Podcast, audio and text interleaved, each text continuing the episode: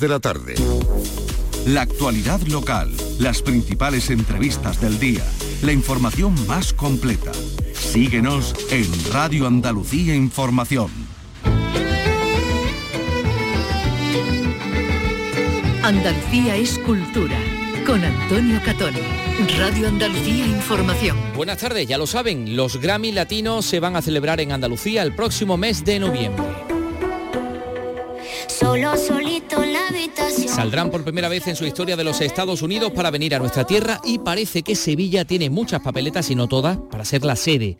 Al menos es la impresión que hemos extraído tras escuchar al presidente de la Junta esta mañana. Se ha reunido con el responsable, el responsable de la organización y el alcalde de Sevilla ha dicho por su parte que es una candidatura muy seria y que se decidirá en un mes.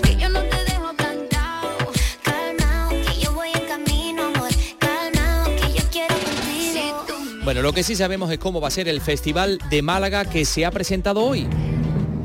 En la próxima edición que comienza el día 10. Vicky Román, ¿qué tal? Buenas tardes. Hola, buenas tardes. Mañana van a salir ya a la venta las entradas de este que va a ser, en palabras de su director, el Festival de la Alegría. Gerardo Herrero, Chus Gutiérrez o Marta Díaz de Lope son algunos de los directores presentes en esa edición número 26 del Festival de Málaga. Por primera vez son mujeres las que inauguran y clausuran el certamen. Y les vamos a presentar un espectáculo teatral que reivindica la ancianidad femenina, es eh, Orgullo Vieja.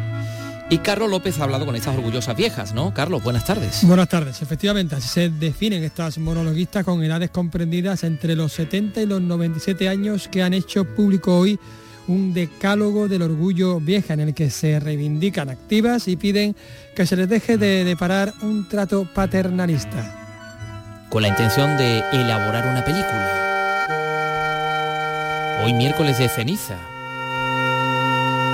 Nos hemos topado con una controvertida decisión de la Iglesia una semana después de que se instalara en el Templo de Santa Clara de Sevilla una mesa de altar contemporánea, pues el arzobispo sevillano, José Ángel Sáenz Meneses, ha decidido retirarla. Era una estructura de piedra, calcarenita, del arquitecto Pablo Millán. Sáenz Meneses lo ha justificado de esta manera. Pues sí, eh, se ha creído conveniente así el, buscarle una ubicación que encaje mejor No sabemos bien qué pensarían de ese encaje del diálogo entre estilos diferentes, los sevillanos eh, del siglo XVI, cuando se terminó la Giralda en estilo renacentista. En fin.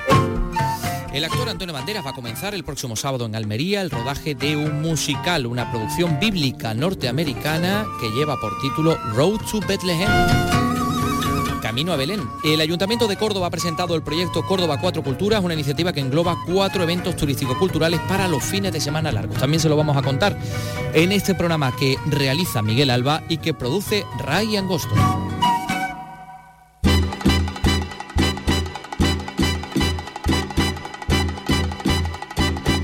Andalucía es cultura. Con Antonio Catón. sabor latino, muy sinceramente, para sus vecinos y para usted, aquí estoy yo. De noche, de día, está en la casa, les brinda alegría, sinceramente, su servidor. I play your. Con sabor latino, Andalucía va a coger en noviembre de este año la ceremonia de los Grammy Latinos, eh, que por primera vez, como les adelantábamos, van a salir de los Estados Unidos. Lo ha confirmado esta mañana el presidente de la Junta, Juanma Moreno, tras firmar un convenio por tres años con la Academia Latina de Grabación, que es la organizadora de los Grammy Latinos. Según Juanma Moreno, bueno, pues eh, la ciudad de Sevilla, la capital de Andalucía, tiene muchas posibilidades. A ver, Charo eh, Jiménez ha asistido a la eh, presentación, a esta rueda de prensa posterior a este encuentro y ha recogido toda esta información. Charo, ¿qué tal? Muy buenas tardes. Hola Antonio, ¿qué tal? Muy buenas tardes. Pues el presidente de la Junta, que se ha reunido con el máximo responsable de la Academia de los Grammy, ha destacado que se trata de una de las instituciones musicales más importantes del mundo y que solo la semana de la gala traerá aquí a nuestra tierra a 12.000 personas y tendrá un importante impacto económico. Juanma Moreno. Para que se hagan una idea, la entrega de los Latin Grammy Awards Es el evento más visto en televisión en Estados Unidos entre el público latino, muy por encima incluso de la famosa gala de los Oscars. Y en total el impacto económico de estas actuaciones, con una inversión de unos 18 millones de euros por parte de la Junta de Andalucía, solo la semana de los Latin Grammy en noviembre de este año tendrán un impacto probablemente de más de 300 millones de euros. Será la primera vez que los Grammy salgan de Estados Unidos y Sevilla tiene muchas posibilidades. La ciudad de Sevilla reúne requisitos de sobra. Primero porque tiene un vínculo muy estrecho con todo el mundo latino y en segundo lugar Sevilla está muy acostumbrada a organizar grandes eventos, eventos que van desde la propia exposición universal que se celebró en Andalucía, en Sevilla, hasta acontecimientos deportivos culturales de primerísimo nivel. El responsable de la Academia Latina de Grabación, Manuel Abud, cree que Sevilla, por su relación con Iberoamérica, es una firme candidata y nos lo confirmaba de esta manera. Todo apunta para allá, pero nada está definitivo. ¿Qué escenario le gustaría de la ciudad? Todos. La ciudad en sí. Todo, pero se pueden celebrar muchas cosas en muchos sitios, Manuel. Claro, sí es una semana completa de celebraciones. El acuerdo alcanzado entre la Junta y la organización de los Latin Grammys es por tres años, se incluirá conciertos y otras actividades durante este año, el que viene y el 2025. El alcalde de Sevilla, Antonio Muñoz, cree que su ciudad, la capital andaluza, sería la mejor sede para la gala de los Grammys. Pero no cabe la menor duda que por eh, el nivel de equipamiento, la capacidad de alojativa que tiene Sevilla en comparación con otras ciudades andaluzas nos hace ser una seria candidata para que en noviembre los Grammy estén en Sevilla. Recuerde, en noviembre en Andalucía tendrá lugar la ceremonia de los premios Grammys Latinos esperamos salir de duda dentro de un mes. Creo que ha dicho el alcalde que la decisión se va a tomar dentro de un mes. Eh, los premios Grammy, bueno, ya sabemos que van a tener como sede Andalucía y parece que Sevilla tiene todas las papeletas. Mm, eh, Carlos, mm, sabes que ayer fue la gala del llamador. ¿Tú crees que has, digamos que la experiencia en organizar la gala del llamador puede contar? yo creo que, es la organización se define. No, que, no que cuente, yo creo que es determinante. Yo creo que tiene que ser determinante. Es determinante. Presentadores. Presentadores, por supuesto. O sea, no, no lo descarto. Están postulando, están postulando. Están postulando, sí. Bueno, bueno. Eh, esto es una pequeña broma que nos hemos permitido, nuestra humilde entrega de llamador que tenía lugar anoche en el Teatro López de Vega de Sevilla. Eh, que por cierto, luego hablaremos hoy miércoles de ceniza, no de la gala del llamador, pero sí de algunos asuntos relacionados con, fin, con el patrimonio, patrimonio material y material y la Semana Santa y todas estas cosas. Pero no sabemos dónde serán los Grammys, por supuesto sí sabemos que Málaga va a coger la edición número 26 de su Festival de Cine en Español que va a comenzar el día 10 de marzo y se va a prolongar hasta el 19. Y hoy se ha presentado, el alcalde de Málaga eh, pues ha hecho público todos los eh, detalles de, esta, de este evento, ¿no? Y mañana salen las entradas a la venta. El director ha dicho que va a ser el Festival de la Alegría y pues ya sabemos, por ejemplo, que por primera vez son mujeres las que inauguran y clausuran el certamen. Está confirmada la presencia de algunos directores como Gerardo Herrero, Chu Gutiérrez o Marta Díaz de López. En cualquier caso, Alicia Pérez se ha enterado muy bien, muy bien de todo esto y nos lo va a contar con detalle. Adelante, Alicia. 232 audiovisuales de 57 países y seleccionados entre más de 2.000 pasarán entre el 10 y el 19 de marzo por el Festival de Málaga. En la sección oficial hay 20 largometrajes a concurso. Fuera de competición, Alguien que cuide de mí, de Elvira Lindo y Daniela Fergeman, que inaugurará el certamen, y Como Dios manda de Paz Jiménez, que cerrará los 10 días de cine en español. Juan Antonio Vigar es el director del Festival de Málaga. Podemos ofrecer lo mejor, lo mejor de lo que se hace en el sector audiovisual español y en español. Y por lo tanto somos aquel festival en el que caben pues películas de una producción más vocacional, y alternativa con otras de una producción más convencional, películas de directores con trayectoria ya largo recorrido con otros más jóvenes e indagadores, caben diferentes miradas, caben diferentes sensibilidades. Manolo Solo recibirá el premio Talento Andaluz que entrega la RTVA. Además, Blanca Portillo, Yuri Beringola, Carla Simón, Alberto Rodríguez y Rafael son los premiados en esta edición en el que la película de oro será Historias de la Radio, que además servirá de homenaje a José Luis Ozores. Homenaje también para Agustín Villaronga, Carlos Saura y el artista Fernando Estrella. Andalucía es cultura con Antonio Catoni. Andalucía y el cine es el espacio para descubrir y conocer los valores y el talento andaluz del cine en Andalucía. Estrenos, avances de proyectos cinematográficos en nuestra tierra, entrevistas, rodajes, escenarios, bandas sonoras, los protagonistas. Andalucía y el cine, los jueves, desde las 11 de la noche con Miguel Olid. Radio Andalucía Información.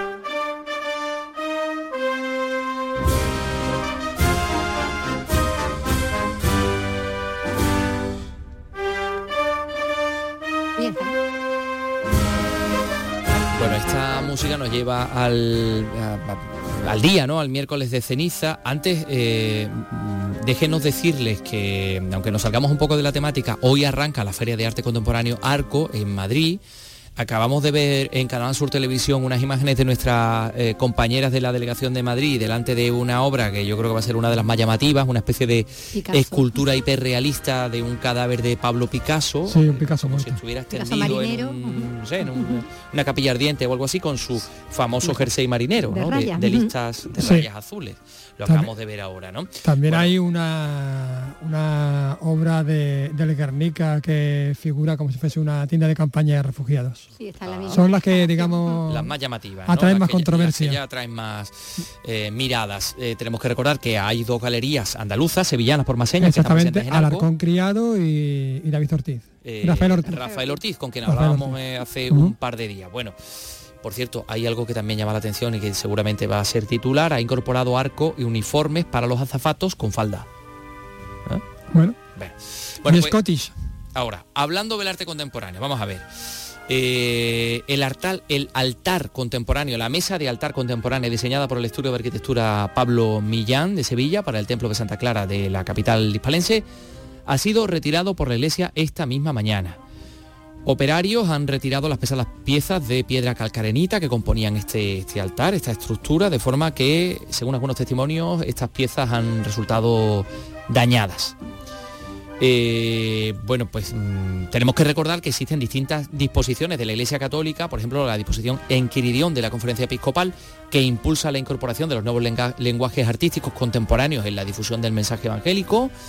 Eh, también la vía Pulcritubinis de la que hablaba el Papa Benedicto XVI, que de alguna manera también pues, se ve comprometida con esta acción, porque ha sido retirada y ¿por qué? Pues porque no pega. Eso es lo que dice el arzobispo de Sevilla en una entrevista que se va a emitir esta noche en el programa de Canal Sur Radio El Llamador y a la que nosotros hemos tenido acceso. eh, y van a ustedes escuchar el momento en el que eh, el señor Fra López de Paz le pregunta al arzobispo José Ángel Sainz Meneses por qué han retirado esta mesa. Monseñor, eh, nos acaban de decir que una semana después de la reapertura de Santa Clara, el altar contemporáneo que se había instalado se ha mandado a retirar por parte del arzobispado. Pues sí, eh, se ha creído conveniente así el, el buscarle una ubicación que encaje mejor y también para, para Santa Clara buscar, buscar algún altar que, que también que encaje mejor en todo el, entorno y el, y el contexto. Y fíjese, parece que sigue habiendo conflicto ¿no? entre el arte contemporáneo y la, y la iglesia, cuando hay disposiciones de, de pontífices incluso, ¿no? que, que- que sugieren incorporar el arte contemporáneo a la transmisión del Evangelio. Sí, pues sí, hay, hay digamos, opiniones eh, diversas, e interpretaciones y motivaciones, y, y el, pero todo sumado, todo sumado, pues eh, al final hemos considerado que, que, hay que buscar algún altar que encaje mejor dentro del conjunto y este altar que, que tiene su valor, pues también buscarle un, un contexto en el que en el que encaje mejor. Bueno, pues eh, un argumento, eh, en fin, que ahí está, pero... A ver, como decíamos en la portadilla, pues la convivencia de distintos estilos artísticos es muy habitual en todo nuestro patrimonio. Mm, En la misma Giralda, pues supongo que en su tiempo también pensaría que un campanario renacentista no encajaba muy bien con una obra islámica, ¿no? Mm, Todo arte ha sido en su momento arte contemporáneo, si no, no lo tendríamos. Sí, todo siempre ha generado su Mm. Controversia.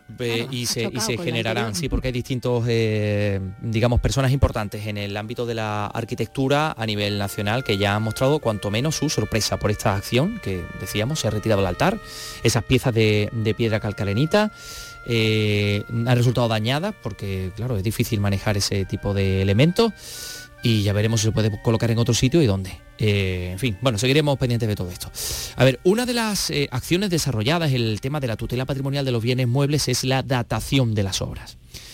Es el caso de las tallas artísticas, que efectivamente las tallas de imaginería tienen la consideración de bienes muebles. Mm, Una de las imágenes capitales de la Semana Santa de Andalucía, por sus valores artísticos y por supuesto devocionales, la Esperanza Vetriana de Sevilla, ha sido la primera imagen de la Semana Santa sevillana sometida a la prueba del carbono 14 en el Centro Nacional de Aceleradores.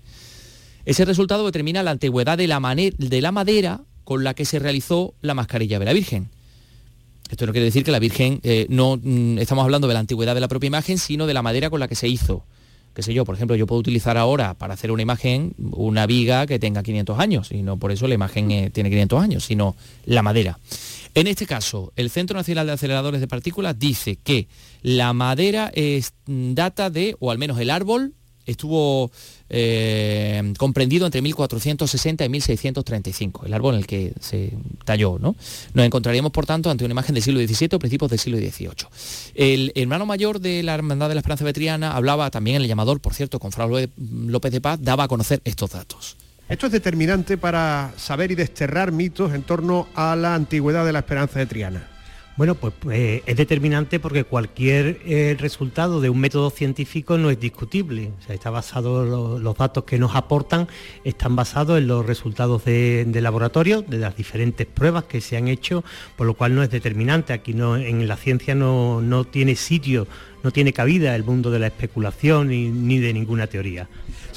Son evidencias científicas indiscutibles. Según el informe del Centro Nacional de Aceleradores, lo que se hace es con una partícula de la mascarilla de la Esperanza de Triana, se la trata para que eh, pueda pues, dar todos los resultados posibles, es decir, para que no haya interferencia y a partir de ahí se le hacen lo- los trabajos precisos.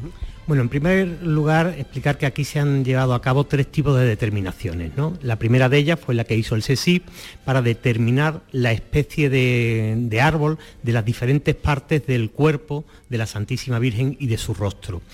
Eh, bueno, pues el SESI determinó que es pino silvestre o pinos nigra, un árbol que suele vivir una media de 700 a 1000 años. La segunda prueba, que es la que hemos tenido recientemente, eh, los resultados es la prueba del carbono 14. El carbono 14, en el caso de la madera, lo que hace es determinar el, el rango de, de tiempo en la que el, el árbol está interactu- interactuando con el medio ambiente e incorpora el carbono 14 a sus anillos de crecimiento, que como todos sabemos, pues anualmente el árbol va formando, va formando un anillo. Y lo que hace esta prueba es determinar el rango con distintos tipos de probabilidades, pero al 100% de probabilidad, si tenemos en cuenta el sumatorio, en la que ese árbol estuvo interactuando con el medio ambiente, que en el caso de los seres vivos, bueno, pues suele terminar cuando termina la vida de- del ser vivo, en este caso del árbol. Y bueno, pues el resultado eh, data en una horquilla que va desde la segunda mitad del siglo XV hasta el siglo XVII, eh, con lo que respecta a la madera de la policromía, perdón, a la madera del rostro de la mascarilla de Nuestra Señora de la Esperanza. Después, el otro grupo de, análisis que se realizó, bueno, pues es aún más determinante porque ahí no data eh, la madera, sino que ahí data ya una, la primera policromía, la más antigua que conserva Nuestra Señora de la Esperanza. Y según lo- los tipos de, pigmentos que, se- determinan los análisis, pues albayalde, bermejón y tierra ocre son los pigmentos que se utilizaban en el siglo XVIII. Ya después, sobre esta policromía, eh, que está, digamos, más eh, profunda en el rostro de la Santísima Virgen, pues aparecen otras policromías en la que ya se determina la presencia de sulfato de bario artificial, que es un producto que ya se utilizaba en el siglo XIX. Entonces, bueno, pues eh, se ha datado fehacientemente, mediante el método científico, la época de la madera del, del rostro de la Santísima Virgen y también analíticamente la mascarilla más antigua que conserva la policromía de la mascarilla más antigua que conserva Nuestra Señora de la Esperanza. La esperanza no es de Astorga, la esperanza no es de Castillo Lastruzzi tampoco. Eh, estos resultados lo confirman.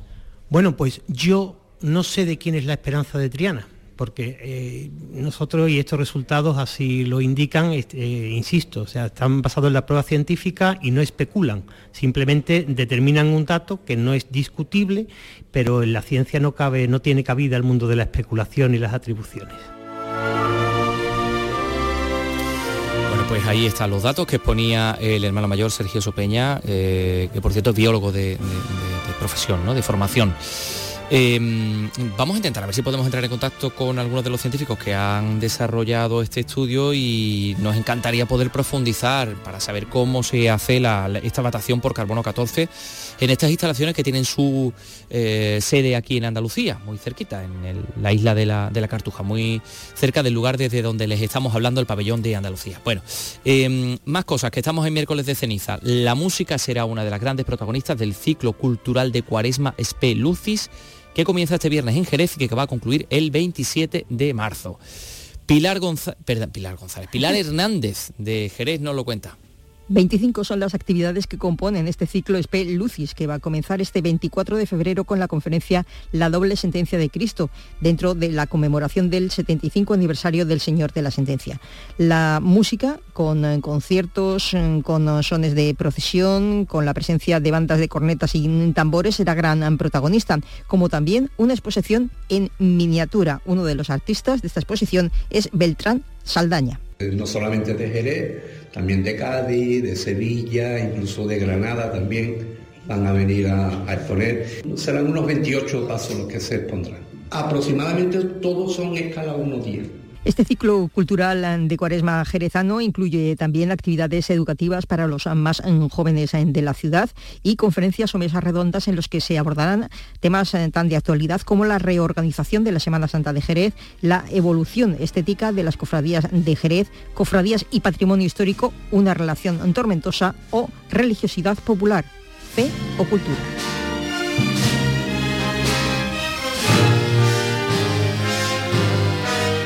Pues ahí está. Eh, gracias Pilar Hernández, miércoles de ceniza, es decir, es el día en el que se impone la ceniza en señal de penitencia a los fieles católicos, eh, acompañado de las palabras memento homo cuya pulvis es et in pulvis reverteris. Sí, que en polvo de volver.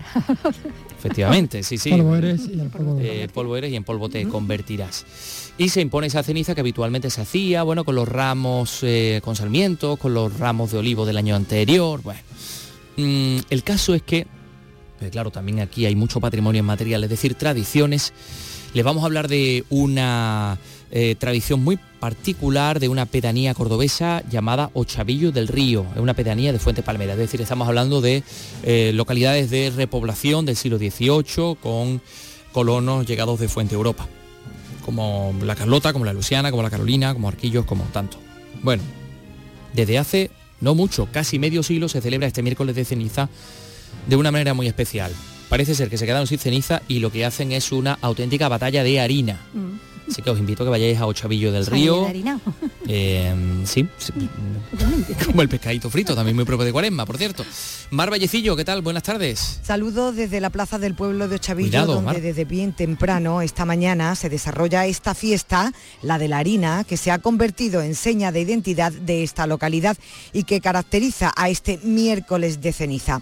Según marca la tradición, la iniciativa de usar harina partió de una panadera ante lo dañino que resultaba para los ojos la ceniza, que se arrojan los vecinos por kilos en una batalla campal durante horas. Aroa Moro es alcaldesa pedánea de Ochavillo. Era una tradición arraigada y que nace del propio pueblo y está muy consolidada sobre todo en- a nivel local y además hasta que tomas conciencia de que es algo muy local, pues piensas pues que es algo que se da en todos los sitios y luego te das cuenta que es algo muy peculiar. Los niños son los grandes protagonistas de esta fiesta y desde muy temprano se recorren las calles del pueblo buscando su objetivo. Hoy hay un poco menos de gente, pero imagino que luego la gente se irá animando más. Sí, me han echado ya.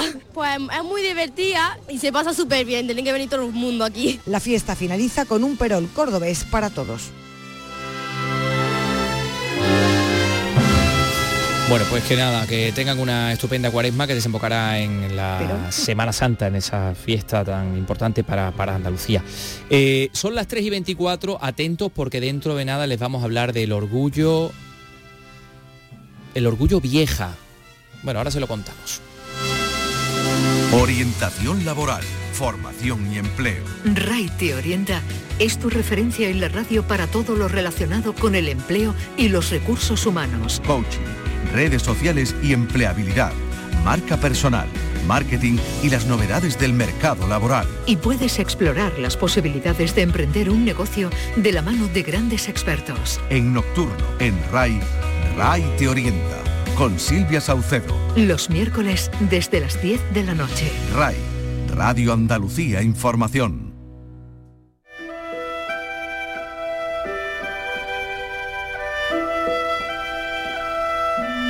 Andalucía es cultura. Con Antonio Catoni.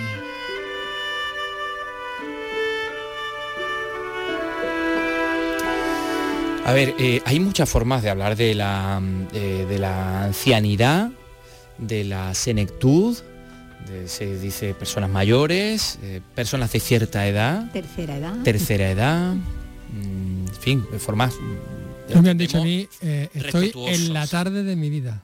en la tarde de, De mi vida, en el otoño de su vida o en el invierno de el su vida, también, en el jubileo, pues no. Eh, las protagonistas de la información que les vamos a contar ahora quieren ser viejas, quieren llamarse a sí mismas viejas y han hecho este decálogo del orgullo vieja. Son orgullosamente viejas, ¿no? Sí, sí, sí, sí, de eso se trata. Así que, en fin, eh, es un decálogo en el que eh, ella no, son leyes, ¿no? Es como el, el decálogo de la, de la ley, los diez mandamientos, ni mucho menos. Son como recomendaciones o como, digamos, reivindicaciones de ellas mismas, ¿no? En ellas pues dicen que no somos niñas, no nos traten de forma paternalista, no nos traten con diminutivos, queremos estar activas, queremos estar deseables, mm, queremos vivir en nuestra casa. Mm, eh, quiero que Tener derecho a nuestro tiempo. Sí, Nos un- gusta el Un sexo. montón, sí, sí, un montón de, de propuestas de estas eh, señoras, claro, señoras mayores, claro, evidentemente, de edades comprendidas entre los 70 y los 97 años. Les estamos hablando del espectáculo teatral que reivindica la vejez femenina Orgullo Vieja. La sala El Cachorro de Sevilla ha cogido esta mañana la presentación de este proyecto, montaje en el que ocho mujeres de edades comprendidas, como les decimos, entre los 70 y 97, se suben al escenario para cumplir el sueño de ser monologuistas. Así es, se va a estrenar el próximo miércoles dentro de una semana en el Teatro Alameda de Sevilla y luego recorrerá España. Llegará a Granada, llegará a Huelva, bueno, incluso a Madrid, va a llegar a, a muchas ciudades. El proyecto además está siendo documentado por el realizador Chema Galán, que lo convertirá en una película documental. He hablado con las protagonistas, con los y las protagonistas. Vamos a escuchar primero, si te parece, a las mujeres. No a todas, porque son ocho, Y has hablado bueno. con tres de ellas. con tres. A ver qué te cuentan. ¿Qué tal, Catalina? Hola, muy bien, muy bien. A ver, ¿qué edad tienes tú? Yo tengo 69 años, los cumplo los 70 en junio. Y además, autora de este decálogo que tengo, que tengo aquí, Orgullo Vieja. Mi compañera y yo somos las responsables de ese decálogo. que es un decálogo de nueve puntos. Voy a repasarlo un poquito. Venga. No somos niñas, no somos todas iguales. Por supuesto. Ser vieja mola. Hombre. No somos jovencitas, somos viejas orgullosas de serlo. Pues sí, Queremos ser y estar deseables. pues sí, como los vampiros, vamos, que nos estamos... Pongamos límites. Ese es de los que más me gusta, porque queremos ser las dueñas de nuestro tiempo, de nuestro dinero y que no tenemos ganas de cuidar a nadie. Que nosotros lo que queremos es que nos cuiden a nosotras, que ya bastante hemos cuidado a todo el mundo. Así que vamos a cuidarnos nosotras y a querernos nosotras. Nada que no. Punto 8. Queremos vivir en nuestra casa. Pues, Importante. hombre, porque yo, verás tú, prefiero en mi casa y si no, ya escogería yo Marinador o otro sitio donde a mí me gustara. Cuando tengamos que morir, moriremos como queramos, ¿no? hombre, y, con, con di- y dignidad. con dignidad. Que tampoco hay prisa, por otra parte. Ninguna, yo no me quiero morir para nada, pero bueno, que si me tengo que morir, me quiero morir en mi casa, con mi gente y no sé, haciendo teatro es donde más me gustaría, o bailando sevillana. Catalina, y el punto 10 es el, punto 10, no hay punto el 10. punto 10 es el mejor. 10 lo vaya a escribir Porque el punto 10 no existe. No, no existe. El punto 10 lo vamos a escribir entre todos.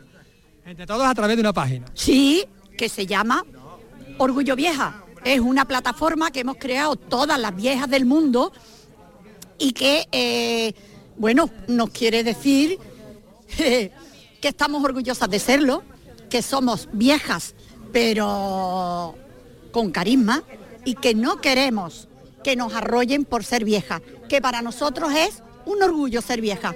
Entonces, ser vieja mola y sí, que somos viejas, sí, ¿y qué? Pues viejas somos. Catalina conoce a mucha gente. Sí, a Jesús Vigorra, que es de mi pueblo.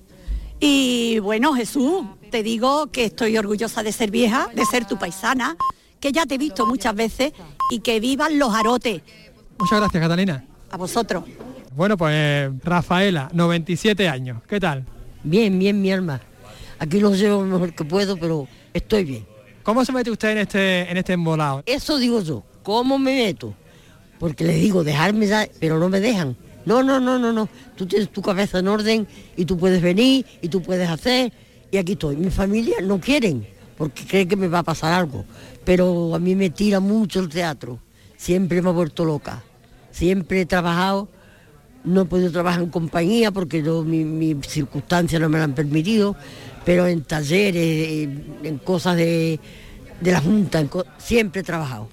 ¿Y cómo lleva esto de, de los monólogos? De, de contar su vida, pero desde el humor, también desde la emoción.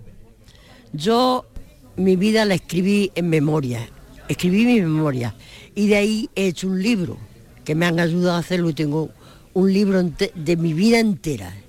Se llama La Reina de Triana. Y es mi, desde que nací hasta ahora. Mis memorias enteras están. Ahí más, más agri que dulce. Pero bueno, he vivido mi vida como he podido y he salido adelante. Siempre he sido feliz, siempre. Aunque me hayan atacado por muchas partes. Pero yo siempre he salido adelante. Las cosas pasan y pasan. Y aquí lo dejo. Muchísimas gracias, Rafaela, por atendernos. Gracias, mi alma, a ustedes. ¿Toñita qué edad tiene, Toñita? 78. 78. Antoñita tiene una vida, bueno, pues espectacular. cumplo los 79, el 1 de mayo, cumplo los 79. Ah, bueno, pues entonces 78 todavía. Eh, todavía son 68, todavía queda, unos mesecitos. Una vida, como decimos, súper interesante porque, por ejemplo, ha vivido en Estados Unidos. En Estados Unidos, en Texas, en Houston. En Norteamérica se echó una vieja de 60 años. Y él tenía 29. Estaba muy bien la mujer, pero tenía 60 años. Y yo tenía 29, que yo estaba hecho una rosa. O después allí en Bilbao también, la hermana de un compañero me la llevó a mi casa y la dejó preñada. También. Y después de haberme hecho cuatro hijos, cogió el camino, conoció una aquí, porque se puso a cantar por las noches, conoció una aquí y se fue a Canarias. Y me dejó aquí con los cuatro niños sola. Por eso digo que soy viuda de hombre vivo. ¿Cómo ves ahora la situación de las mujeres hoy en día? Hay personas que la verdad están con los maridos estupendamente, pero hay otras que no. Y están aguantando, aguantando. Y yo le digo que no aguanten.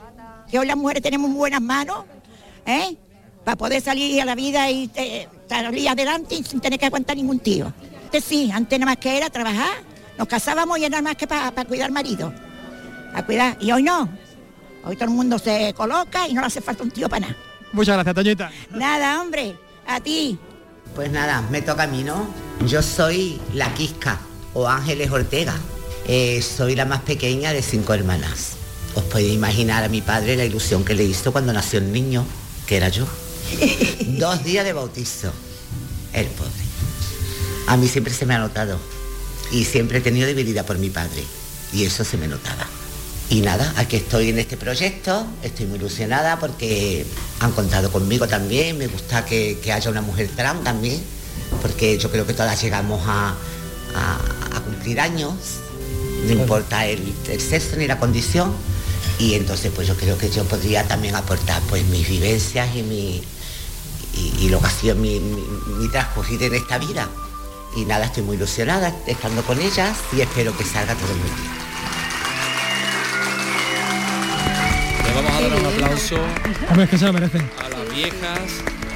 Nos han Reivindicativa. han sido tremenda. Nos han encantado, Carlos López. ¿Ah, que sí? Que- que- pero qué joyitas. Eso es una joyita, la verdad es que, que no hay que perderse Los ni, los monólogos ni el documental que mm, como siempre cada vez que preguntamos esto y se está rodando, nunca, nunca quieren decir cuándo se va a estrenar, pero bueno, se estrenará pronto. Entiendo que cada uno de los monólogos está elaborado en base a su propia vida. Claro, son... Por ejemplo, el de Antoñita tiene que ser tremendo. Hombre, claro, el de todas, el de todas, Antonio, el de todas, el de todas es tremenda porque bueno hay quien vivió en Alemania en fin eh, todas tienen un, detrás una historia que, bueno, no quiero desvelar nada, pero que incluso quien se ha encargado de, guionizarla ha evitado porque parecía ciencia ficción, parecía que no... de lo irreal. Esto se adivina que va a ser un pelotazo. Eso se adivina que va a ser un pelotazo. Absoluto. Así que, ¿por qué no escuchamos a los directores y la guionista? Vamos a escucharlo. Mamen García, que es la co-guionista de este proyecto. ¿Qué tal, Mamen? Hola, ¿qué tal?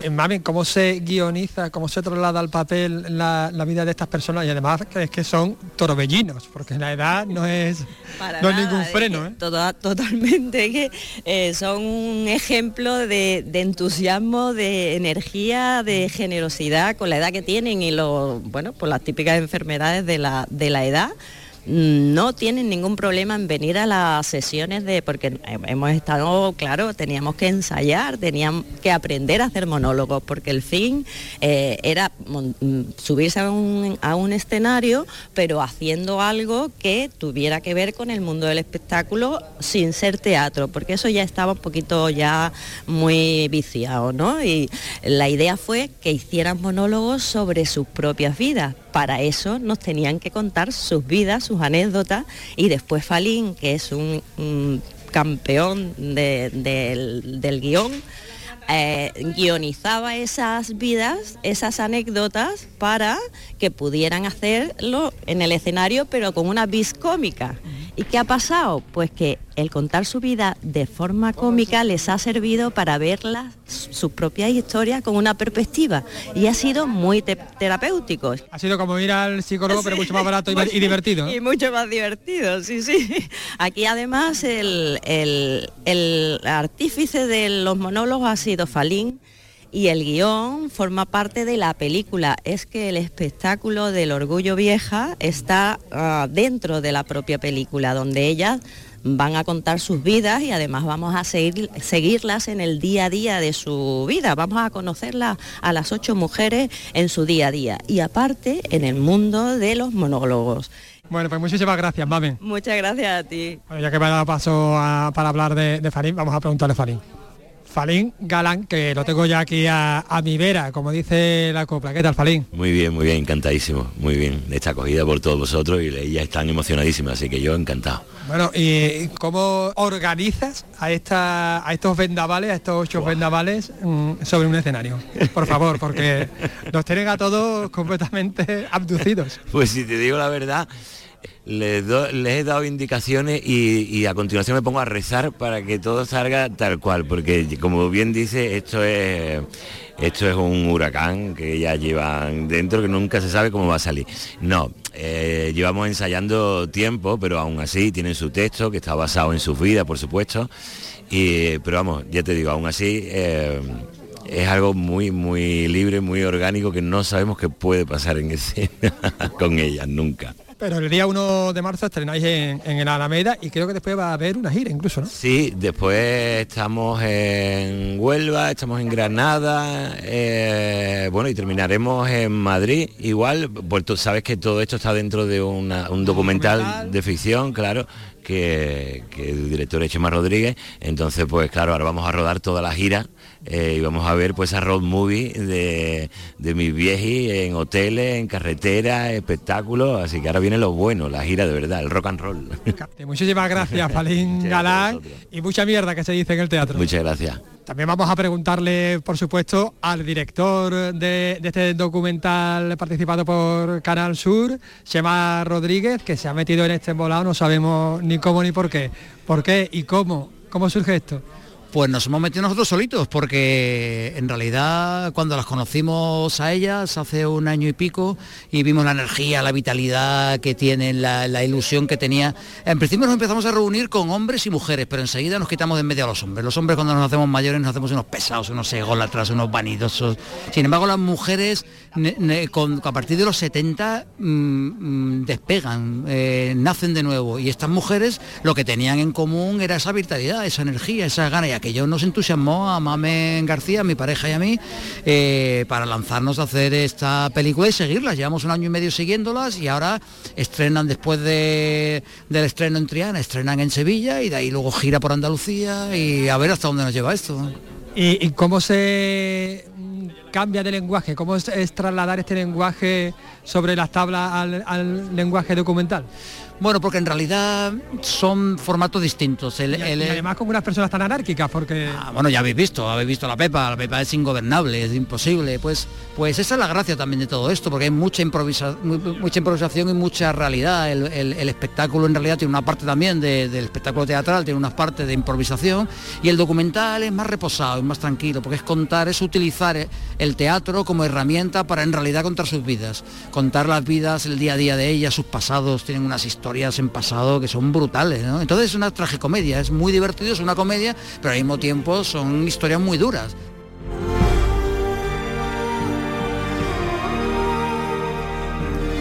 En fin, como la vida misma. Como la vida misma, sí. Es una tragicomedia. Sí. Vaya, vaya, qué, qué cosa más, más interesante. Bueno, ha sido un, eh, un gustazo poder escuchar esta experiencia, este proyecto que les vaya muy bien. Seguiremos pendientes de Claro sus sí. seguros éxitos. ¿eh? Sí, sí. Eh, y Hablaremos. Déjame hablar de otra persona, mm, por cierto, con cierta edad, que es Mario Vargallosa, porque hoy abre el segundo Festival Literario de América y Europa Escribidores en Málaga, junto a otra persona, otro americano, Leonardo Padura, en este caso cubano. Los personajes de mi vida, así se llama esta mm, reunión esta tarde en Málaga a partir de las 8 de la tarde. Festival Escribidores, Cátedra Vargallosa, 26 personalidades de las letras se dan cita desde hoy y hasta el domingo, no solo en Málaga, porque también van a pasar por Sevilla, Granada y Almería. Alicia Pérez, cuéntanos. Escribidores nació con un espíritu de conexión de las dos orillas a través del Atlántico y también como un foro de debate, diálogo y creación de ciudadanía con la ayuda del pensamiento crítico. Así lo destaca su director, Raúl Tola. Como su director, creo que por segundo año consecutivo el Festival Escribidores ha conseguido reunir a un cartel de lujo, que encabezado por Mario Vargas Llosa, Premio Nobel de Literatura 2010, hará que Andalucía sea, al menos durante su semana, el epicentro de la literatura en nuestro idioma, así como la bisagra de comunicación entre dos tradiciones intensas y esenciales como son la europea y la americana. El Premio Nobel de Literatura, Mario Vargas Llosa, ofrecerá la conferencia inaugural esta tarde en Málaga. Francia, cuna de grandes literatos, es el país invitado en esta segunda edición. Y por tanto muy adecuada la presencia de Mario Vargas Llosa. Eh, segunda edición de un programa de residencias artísticas en la Sierra de Huelva, de la Cena Épicos de Aroche, Bailando en Plata, organizadas por la Asociación Andaluza de Danza. Eh, y bueno, va a haber eh, tanto en Andalucía como en la parte extremeña, en la parte de Badajoz. Carlos. Exactamente, vamos a centrarnos hoy en la de Andalucía, que se está llevando a cabo en Aracena, está dirigida por el coreógrafo y bailarín onubense Daniel Rosado y en ella colabora José Ramón eh, Fernández, que es director del coro de compañeros de Aracena. Vamos a escucharlos. Daniel, proyecto Verbena, bailes para salvar el mundo. Explícanos. Así es. Así es, ese es el intento. Ese es el intento, eh, esa es la intención. Es, nombrar, ¿por qué no? Puede ser bailes para salvar el mundo. Eh, proyecto Verbena lo que intentamos trabajar es esa mirada a la tradición, esa mirada a la transmisión de la cultura popular y hacer una, una re- reinterpretación desde nuestro punto de vista de cómo sería eso a día de hoy, ¿no? Cómo sería ese legado, cómo lo podemos nosotros reinterpretar desde nuestra mirada, en un contexto actual, contemporáneo y donde intentemos integrar todo- todos estos conocimientos y ponerlo al servicio de la danza. El rito como celebración, el rito para celebrar para celebrarnos y para bailarnos. Y en eso tiene mucho que ver el legado que tenemos a lo largo de la historia con todo ese cancionero popular, con toda esa transmisión de saberes que no están escritas, pero que pertenecen al pueblo y que se da como consecuencia de generaciones en generación. José Ramón Fernández, director del coro de campanilleros de Aracena. ¿Cómo participáis vosotros de este intercambio entre lo ritual y lo contemporáneo? Bueno, nosotros eh, ayudamos en, pasándole datos a, a Daniel, ¿sabes? desde el- nuestra tradición, que es una tradición local y que va pasando de padre a hijo, eh, pues intentamos de transmitirle eh, lo, lo que he dicho, de cómo se transmite, de cómo ha aguantado desde el siglo XVII. ¿Y cómo ha aguantado desde el siglo XVII?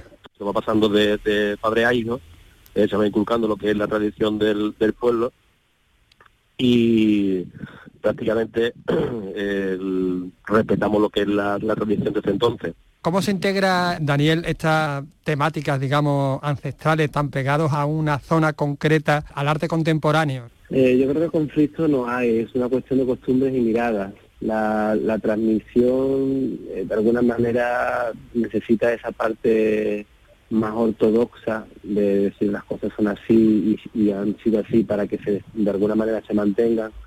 Pero también es necesaria la, la otra mirada de, bueno, han sido así, pero también la vida cambia, los momentos cambian y cómo podemos seguir haciendo esa transmisión sin necesidad de atender a cosas que a lo mejor a nivel humano no, no están dentro de los valores actuales, ¿no? Eran otros tiempos, eran otros valores, y cómo también eh, poder seguir explicando esas historias, poder seguir transmitiendo esos saberes, esas canciones, pero desde una integración de todas las partes comunitarias de más igualdad y más equitativas, ¿no? Es un poco el foco donde lo ponemos.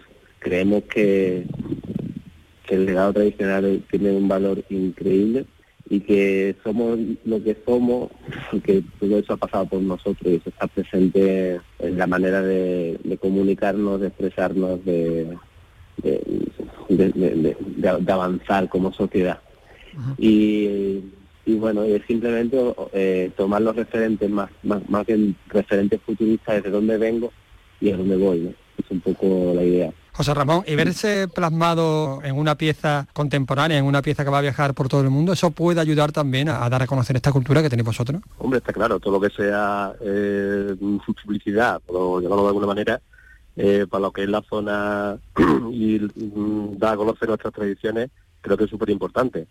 El- aunque uno, lo que he dicho antes, que él lleva siglos, llevamos siglos con la tradición, sin faltar, eh, todo lo que se da a conocer y, y que demos información al exterior, pues siempre será bueno para, para todos, ¿sabes? Eh, para la tradición, para la zona, para todo lo que, lo que es este mundo. ¿Os gustaría que se produjeran más proyectos de este tipo? Hombre, lo que he dicho antes, todo lo que todo lo que sea eh, para darle lo que es el tema, eh, vida al, al- a los pueblos, ¿no? Eh, también estamos en una zona que es poco conocida en muchos aspectos y todo lo que se da a conocer, pues yo creo que es una que es una cosa que siempre es buena, es positiva. Daniel, ¿por qué le habéis subtitulado Bailes para salvar el mundo a tu proyecto? Ah, Una buena pregunta. bueno, yo creo que yo creo, yo creo en el poder de la palabra, en el poder de la palabra sin más. Es decir, cuando las cosas se nombran, de alguna manera ocurre. Eh, probablemente estos bailes no sirvan para salvar el mundo. Eh, pero bueno, hay algo de lo ritual también de la fe, ¿no? Hay muchas cosas que hacemos que no sirven de alguna manera para nada, pero la intención está, el valor está y quizás en algún momento, después de muchos años, a lo mejor estos bailes eh, hayan servido para algo, aunque sea salvar un poquito el mundo, ¿no? Si es que el mundo necesita salvarse. Yo creo que, que algo algo tenemos que hacer y desde la mirada nuestra pues intentamos mu- siempre buscar ideas, proyectos y formas que de alguna manera muevan de otra manera, o sea, muevan de forma diferente a la que habitualmente mm, nos dice o, no, o normal, normalizamos que tiene que ser. Entonces, ¿por qué no? no? O sea, ¿por qué no un baile puede salvar el mundo? Esta contaminación que estás teniendo con estos vecinos de la zona, ¿va a modificar la, la pieza? Sin duda, sin duda. Eh, siempre partimos desde la Majara, nos gusta mucho trabajar con y para la gente. Es decir, no podemos concebir un proyecto de danza y de baile si no entendemos por qué gente- la gente baila. Entonces siempre van ligados a, a talleres, a encuentros con la ciudadanía, con participantes que no necesariamente son profesionales y nuestros materiales coreográficos que es nuestras ideas pensadas de cómo puede ser la coreografía o la metodología por la cual llegamos a esa coreografía, la ponemos al servicio y en relación y en diálogo de, del, del pueblo que quiere participar en esa actividad, ¿no? Entonces montamos nuestras pequeñas, por así decirlo, haciendo mención al proyecto, nuestras pequeñas verbenas dentro de un teatro, de una sala, y ahí nos ponemos a jugar y a dialogar desde la danza, desde nuestros materiales Y ahí es donde identificamos cómo, nuestras ideas se, reconocen en las otras personas, del público en general. Y eso nos da a nosotros alimentos de sabiduría de cómo puede, cómo realmente, qué es lo que tiene valor de un baile o de una danza. Y además no- nosotros de alguna manera devolvemos eh, el bailar como comunidad a la gente, ¿no? que es lo que donde ponemos el foco como, como colectivo.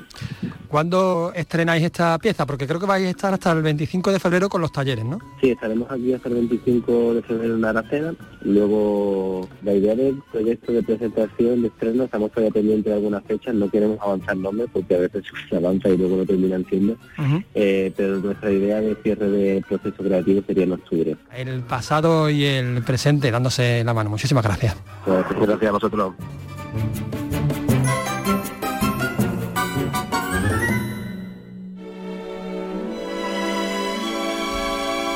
El soniquete de Lorenz de Arabia que nos indica que ya está aquí Paco Gómez Zayas para hablar de cine clásico. Esta noche tenemos un peliculón en Andalucía Televisión a las 11 de la noche, un poquito antes. Thriller, thriller, oh, vaya, thri- thriller, thriller. Vaya tela.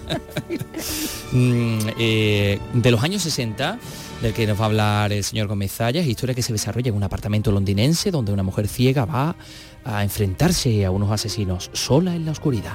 Coja el bastón y golpee donde se encuentre, así sabré dónde está. Vamos, golpee. Golpee. Siga golpeando. Siga golpeando. Bueno, pues ahí está Audrey Hepburn pasándolo ba- bastante mal, sola eh, en la oscuridad y aquí está, pero a plena luz, Paco, Paco Gómez Zayas, hola, ¿qué tal? Bienvenido. y sin ningún interés en que nadie lo pase mal ni, ni- Por ni yo supuesto. mismo, desde luego Por supuesto, bueno, porque esta película es verdad que se, se pasa mal en el sentido que resulta un thriller muy claustrofóbico, por- porque bueno, estamos, eh, empatizamos ¿no? con, con esa protagonista que se ve asediada y acechada eh, por unas presencias en, en su casa a las que no puede hacer frente porque no las ve, pero no obstante eh, sí que se defiende, ¿no? Y bien. sí además hay que ser especialmente sádico porque si hay una mujer querida yo creo que Verdad una de y buena, que con una pinta de- de- ha, despertado la admiración y el cariño de, de- de varias generaciones es Audrey Hepburn entonces eh, escogerla así como protagonista y como víctima y además una mujer que, que está eh, eh, invidente que está privada del, del sentido de la visión pues la verdad es que vamos, Lo que tú dices es sádico, hay que Eh, ser muy malo. en fin. La- pero la verdad es que debió de gustar tanto que, que esto creó como una especie así como de miniciclo durante tres o cuatro años, o sea, entre el año 67 y, y comienzo en que se hace la película que hoy en Andalucía Televisión se puede ver esta noche a partir de las 11 de la noche, quizá un poco antes. Eh, entre el año 67 y comienzos de los 70, yo recuerdo al menos a Mia Farrow haciendo un papel parecido en una Sí. película que aquí en España se llamó Terror Ciego.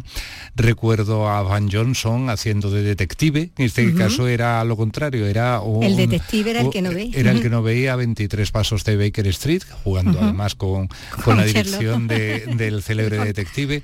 Otro detective también, en este caso creo que era policía, era James Franciscus en El gato de nueve colas, sí, sí. En, en aquel- uno de los primeros éxitos de Dario Argento. O sea que es que en, en tres o cuatro años hubo como, como una proliferación de, de decir, mira, eh, los thrillers, las películas de intriga, las Sí. películas de tensión, si metemos un personaje que no ve, invidente, claro, pues, todavía son más, Mm. claro, eh, resultan más, más agobiantes, ¿no? Esto está- además era una pieza teatral, ¿no? Lo, lo que Sí. está basado, ¿no? Sí, además la semana pasada, mm, mm, que no hablé contigo, creo que fue con Antonio, Con Antonio, un día de la semana, mm, creo que pues creo que fue hace justo una semana, el miércoles eh, o el martes, ya no me acuerdo, eh, emitió Canal Sur eh, o, Andalucía Televisión Crimen Perfecto de Alfred Hitchcock.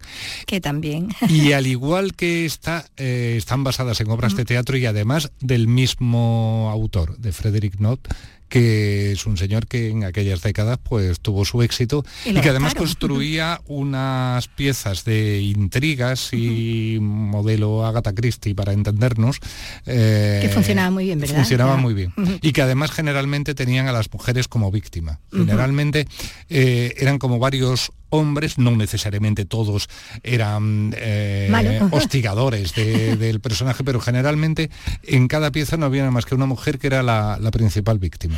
ver, víctimas que no estaban dispuestas a quedar como tales, ¿no? sino que se sabían que se defendían, ¿no? llegado, llegado el momento. Además, en este caso, bueno, eh, es el, el personaje de, de Audrey, es el de, el de una mujer que se ve eh, inmersa en una trama de, de tráfico de droga eh, de la manera más involuntaria, ¿no? Sí, No tiene absolutamente nada que ver. Sí, porque cual ni ella ni siquiera el marido. Lo que pasa es que el marido en un Vuelo, vuelo, eh, no sé, intercambia una muñeca, un bibelote, esto que, que había, que eh, eh, pues ya son muy mayores para jugar con muñecas, pero es que en aquella época eh, eh, la verdad es que se pusieron de moda y estaban muy, eh, eran un, un objeto de decoración muy sesentero. Que esto es otra cosa además que De la pasa película, mucho ¿no? con Audrey Hepburn. Sus películas son muy pop de Sí. estética, son muy de los años 60 60. eh, o de los años 50, pero excepto las que obviamente la- las que pasan en otra época, My Fair Lady, Guerra y Paz, Historia de una monja, pero las que Con son de- y todas las demás, sí, claro. las que son del momento, bueno, la que más, eh, el- eh, la de Dos en la carretera, carretera, sí, que- con Finney. que la hizo inmediatamente antes de hacer esta película, eh, Sola en la oscuridad, que es que realmente es como una Un especie- icono de ese momento, Sí, sí, es la la, moda, los complementos, las botas, los zapatos, los bolsos, las gafas, los coches que llevaban. eh, eh, era todo el diseño industrial, toda, toda la moda de los años 60 estaba condensada ahí, ¿no? Las firmas más importantes. Givenchy, ¿no? Por ejemplo, una de... Bueno, e- ese es su, su, Su digamos, de cabecera. cabecera. ¿eh? Bueno, y aquí está también eh, en la banda sonora un músico que también está muy muy ligado también a la, a la filmografía también de, de ella, porque está Henry Mancini, ¿no? Sí. También aquí la música es de él, en un thriller, muchas, pero... Creo que Charada también tenía, También, desde luego Desayuno con Diamantes. Sí, Sí, es verdad, eh, se asocia a la década, a los años 60 y se asocia sobre todo a la filmografía de esta mujer, vuelvo a repetir, encantadora, que además fue a hacer esta película y dio el susto de retirarse durante nueve años. Porque Nos perdimos uno de los mejores Momentos de- momentos de, de ella, pero en fin, ella tenía otros intereses y luego volvió con Robin y Marian, donde era como, como el encuentro, ¿no? De, de, eh, al mismo tiempo que se reencontraban Robin y Marian, el, el espectador asistía por lo menos al reencuentro con ella, ¿no? Con- sí. n- Nunca hubo una Lady Marian más esperada. aquí, en el, aquí en el convento. Mm, bueno, hemos hablado de ella, la protagonista, eh, el peso, bueno, es el- totalmente fem- femenino, pero luego están ahí eh, esos hombres que, que la están poniendo en peligro. Ahí está Alan Arkin, que es ese sádico ¿no? que, que, que escuchábamos, que, que se enfrenta a ella en el final. Está Richard Crenna, también muy jóvenes los dos, ¿verdad? Muy jóvenes, sí. Yo creo que Crena debió de ser de las primeras películas que hizo. A lo mejor realmente ninguno de ellos llegó a ser, eh, ¿cómo decirte? Como un actor, una, una especie de estrella así de estos que tira Sí, de protagonista, de una pero, película. Pero siempre en repartos así corales o semicorales, siempre han funcionado muy bien. Y, y sobre todo Alan Arkin, ¿no? Eh, Crena tuvo un momento en que Sí, sí, también con Rambo él también.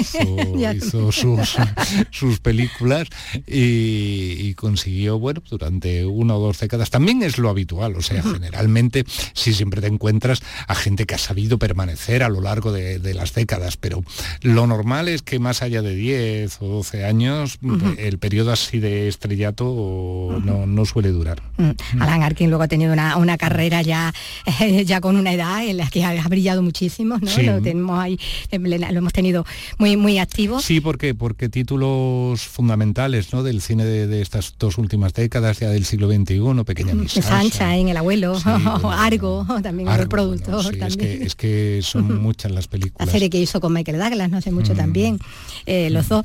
Bueno, y luego está el director de la peli, ¿no? Young. que es también otro muy eh, que, que si se refiere uno al cine que se hizo en, en Inglaterra o en Gran Bretaña en la década de los 60 pues claro aparece porque es que estaba en de las cuatro primeras películas de James Bond, de, Sí. de las cuatro primeras películas que hizo Sean. Connery, eh, Terence Young dirigió tres y bueno, pues fue la del Doctor No, desde Rusia con Amor y Operación Trueno y pues, lógicamente pues eh, es como mm, no sé si como para pasar a la historia del cine, pero sí al gran anecdotario de la historia del cine, desde luego que sí. Bueno, pues todos juntos, esta reunión de talentos dan lugar a este Sola en la Oscuridad, este thriller que podemos ver esta noche en nuestra tele. Bueno, Paco, ya hasta la semana que viene. Hasta la semana que viene.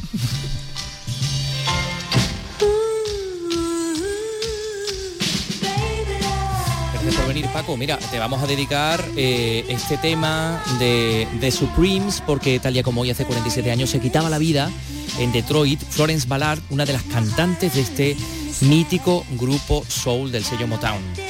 Eh, mañana regresamos a las 3 de la tarde. Adiós.